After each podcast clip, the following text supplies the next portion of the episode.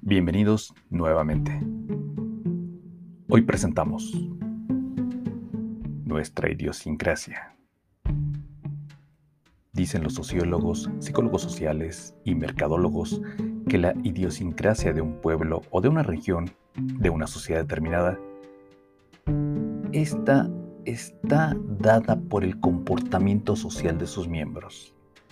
Siendo así, se dice que los ingleses son muy puntuales, los japoneses disciplinados, los brasileños muy alegres y los europeos muy fríos en su trato.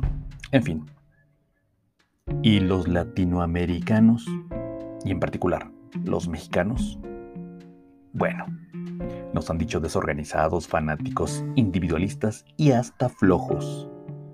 Pero esperen un momento. Si buscas los días festivos de las principales naciones del mundo, encontrarás que tenemos menos días festivos de países como Estados Unidos, Alemania, Francia, Reino Unido, entre otras. Es decir, vamos al trabajo más veces que ellos.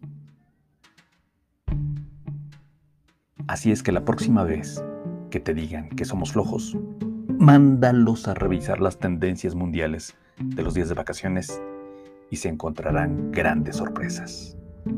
Nos vemos. Hasta la próxima cápsula idiosincrática.